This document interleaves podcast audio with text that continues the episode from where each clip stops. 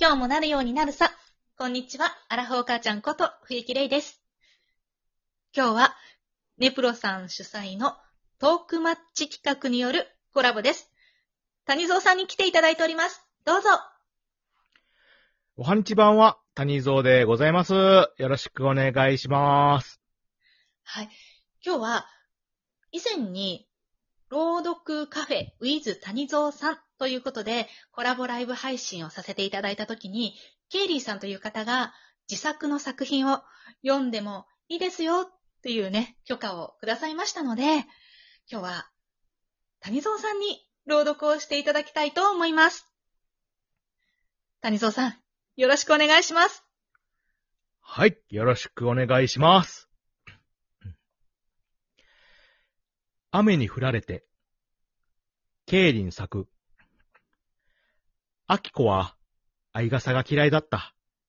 だって、濡れたくないし、自分が濡れてないと、レイ君がふれ濡れてるんじゃないかって心配になるから。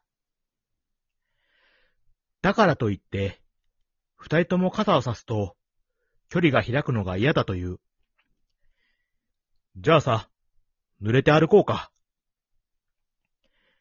僕が言うと、彼女は嬉しそうにうなずいた。そうして僕らは、手をつないで、駅ビルから足を踏み出した。バスターミナルまで、雨の中を、お互い、反対の手に傘をぶら下げたまま。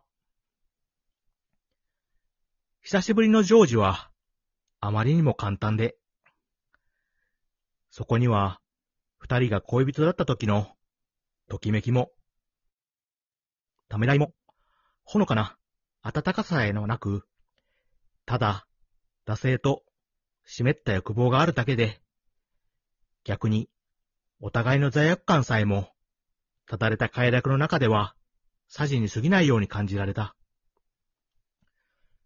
帰るの？衣服を身につける背中に声をかける。うん。そろそろ帰って、ご飯の準備しないと。そっか。僕には何の予定もありはしなかったけど、なんとなく身を起こす。じゃ、俺も行くわ。そう。今日は、なんとなく、ここまで来てしまった。帰省の折に、ちょっと古い友人と会って、ランチをするだけのはずだった。アキコに家庭があることは知っていたし、そこに波風を立てるつもりはなかった。だから、必要以上に僕は警戒していたはずなのだ。今更本気で焼けぼっくいに火が火がつくなんて思ってたわけじゃないけど、当時の話や男女の関係を匂わせるような会話はできるだけ避けるようにしようと、会う約束をした時からそう決めていた。なのになぜなんとなく、そうとしか言えない成り行き。二人のどちらかが、はっきりした決断をした瞬間があったかどうか、そんなことすら僕は未だにわからずにいた。重い扉の音が、その答えを永遠に閉じ込める。エレベーターの中で、なんとなく軽いキスをした。アキコは笑う。僕もなんとなく笑みを返す。無言のまま鍵を返し、ホテルの外へ。あ、雨だね。二人がほぼ同時に言う。荷物から折りたたみ傘を取り出している最中、彼女が口を開いた。ねえ、傘入れてくれないかな？持ってきてないの？あるんだけど、濡らすと電車乗るとき面倒で。別にいいけど。傘を開き、彼女の方に差し出すようにすると、彼女は僕の左側に並んで歩き出した。そうか。今日あった。どんなことよりも、戻らなかった。ときめきよりも、取り返せない。ためらいよりも、思い出せない。ぬくもりよりも、ただ、彼女と相傘をして歩いているというそのことに、僕は、彼女が昔の彼女ではなく、僕もまた昔の自分ではないのだということを思い知らされていた。雨だけがあの日と同じように静かに降り続けていた。おしまい。なんとも大人な作品ですね。いや、なんともアダルティーな良い作品ですね。これは。そうですね。この男女の心の、まあね、微妙な機微というか、うん。そういうところがうん。実に、こんな、なんですかね、素敵にね、細かく書かれているなと思っていて、少ない彼女のセリフの中に、女のね、心の動きが見えるような気がするんですよ。うーん、いや、もう確かに、ね、なんかこう、言葉少ないですけど、若干こう生々しさというかね、この男女の、なんていうのかな、この、純粋なこの、ね、恋愛劇じゃなくて、こう、若干こう、後ろめたいところをね、含ませてるけども、その気持ちの、なんか動きっていうのがね、表現されている、まさにこう、体験したものでしか出せない、この文章力というかね、表現力がね、ちょっと垣間見えるところがね、ちょっとあるんですけれども、どうでしょうか、リエさん。そうですね。素晴らしいこう臨場感というか、熱を感じる、こうちょっとなんていうんですかね、こう湿った熱を感じますよね。これね、素晴らしいと思います。男性として谷蔵さんはこういうのはよくお分かりになるんでしょうか？ええもうそれはもうよくわかりますよ。したことないですけど。そうなんですね。私もしたことないですけど、よくわかりますよ、女性として。ええまあまあ、多分ね、これされてるのは、まあ、あの、この文章を書いたケイリンさんは多分きっとこういう体験がね、終わりやということがもうありありとわかる文章でございました。はい。そうですね。素晴らしいケイリンさん。ということで、その素晴らしいケイリンさんのもう一つの作品を谷蔵さん、よろしくお願いします。はい。よろしくお願いします。僕の第六巻。ケイリン作。超能力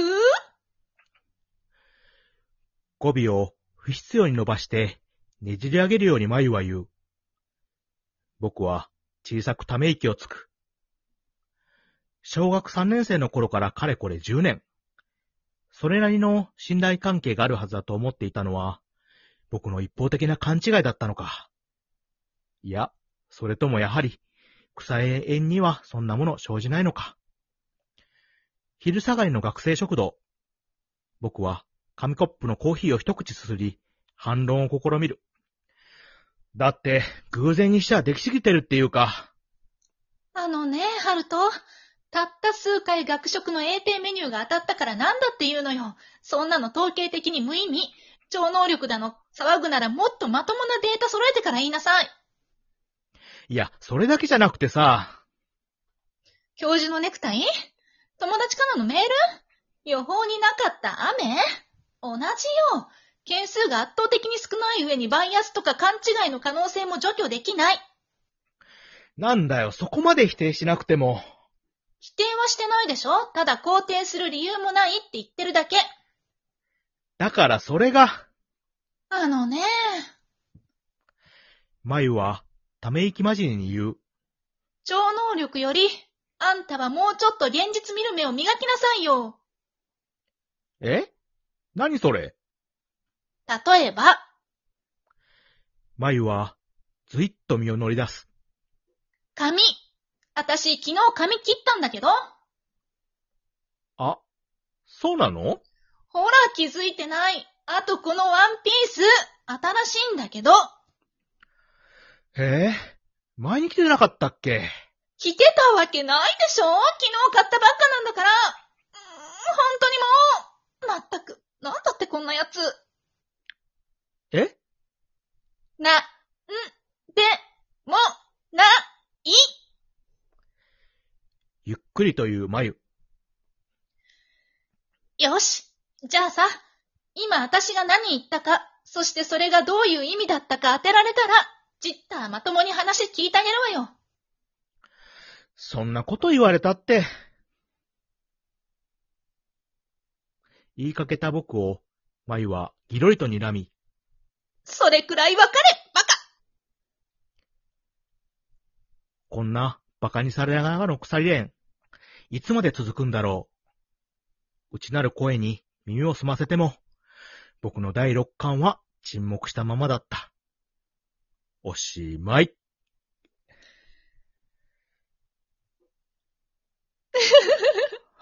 本当に、うーん、もう、この男って感じですね。えー、なかなかあのね、少年漫画にあるような、なかなかの掛け合いがね、そうですね。もうね、面白かったです。すごい。いいですよね、この掛け合い。なんか、すごい、そうですねやっぱり。こう、実体験がないとなかなか書けないね、これ文章ですよ、これも。そうですよね。ケイリンさんは青春時代もすごく恋愛経験が豊富だったということで、本当に素晴らしいですね。えーいや、もう素晴らしい文章家ね、出方でございますよ、本当に。